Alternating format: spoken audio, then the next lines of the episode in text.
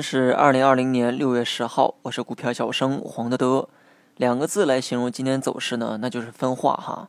指数和指数之间有分化，个股之间有分化，就连北上资金啊也出现分化。深股通呢是流入二十四亿，沪股通流出六个亿。在目前的位置啊，部分资金呢已经出现了分歧，另一部分啊则在观望。观望的人啊，或许是在等消息面的变数吧。创业板一枝独秀，很可能呢是跟注册制有关。有消息称啊，注册制规则即将发布，这也意味着创业板开启注册制只是时间问题。那么注册制的优势是什么呢？简单解释啊，就是充分发挥了市场的作用，公司好坏全部交由市场来判断。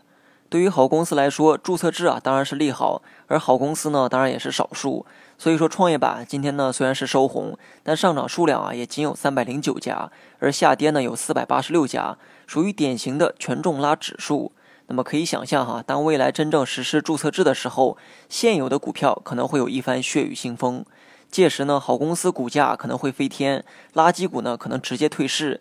但在这个之前啊，市场可能要先对好坏股票进行重新的定义。如昨天所说，大盘目前的位置啊，很难明确的去买涨或者是买跌，唯一能做的就是持股。今天收盘后，市场留下的走势呢，还是那么尴尬。创业板和深成指大有继续上攻之势，而上证啊，看样子还会围绕五日线进行波动。所以说，昨天大盘的重心呢被上移，但短期呢，我个人啊更偏向于还有回踩的动作。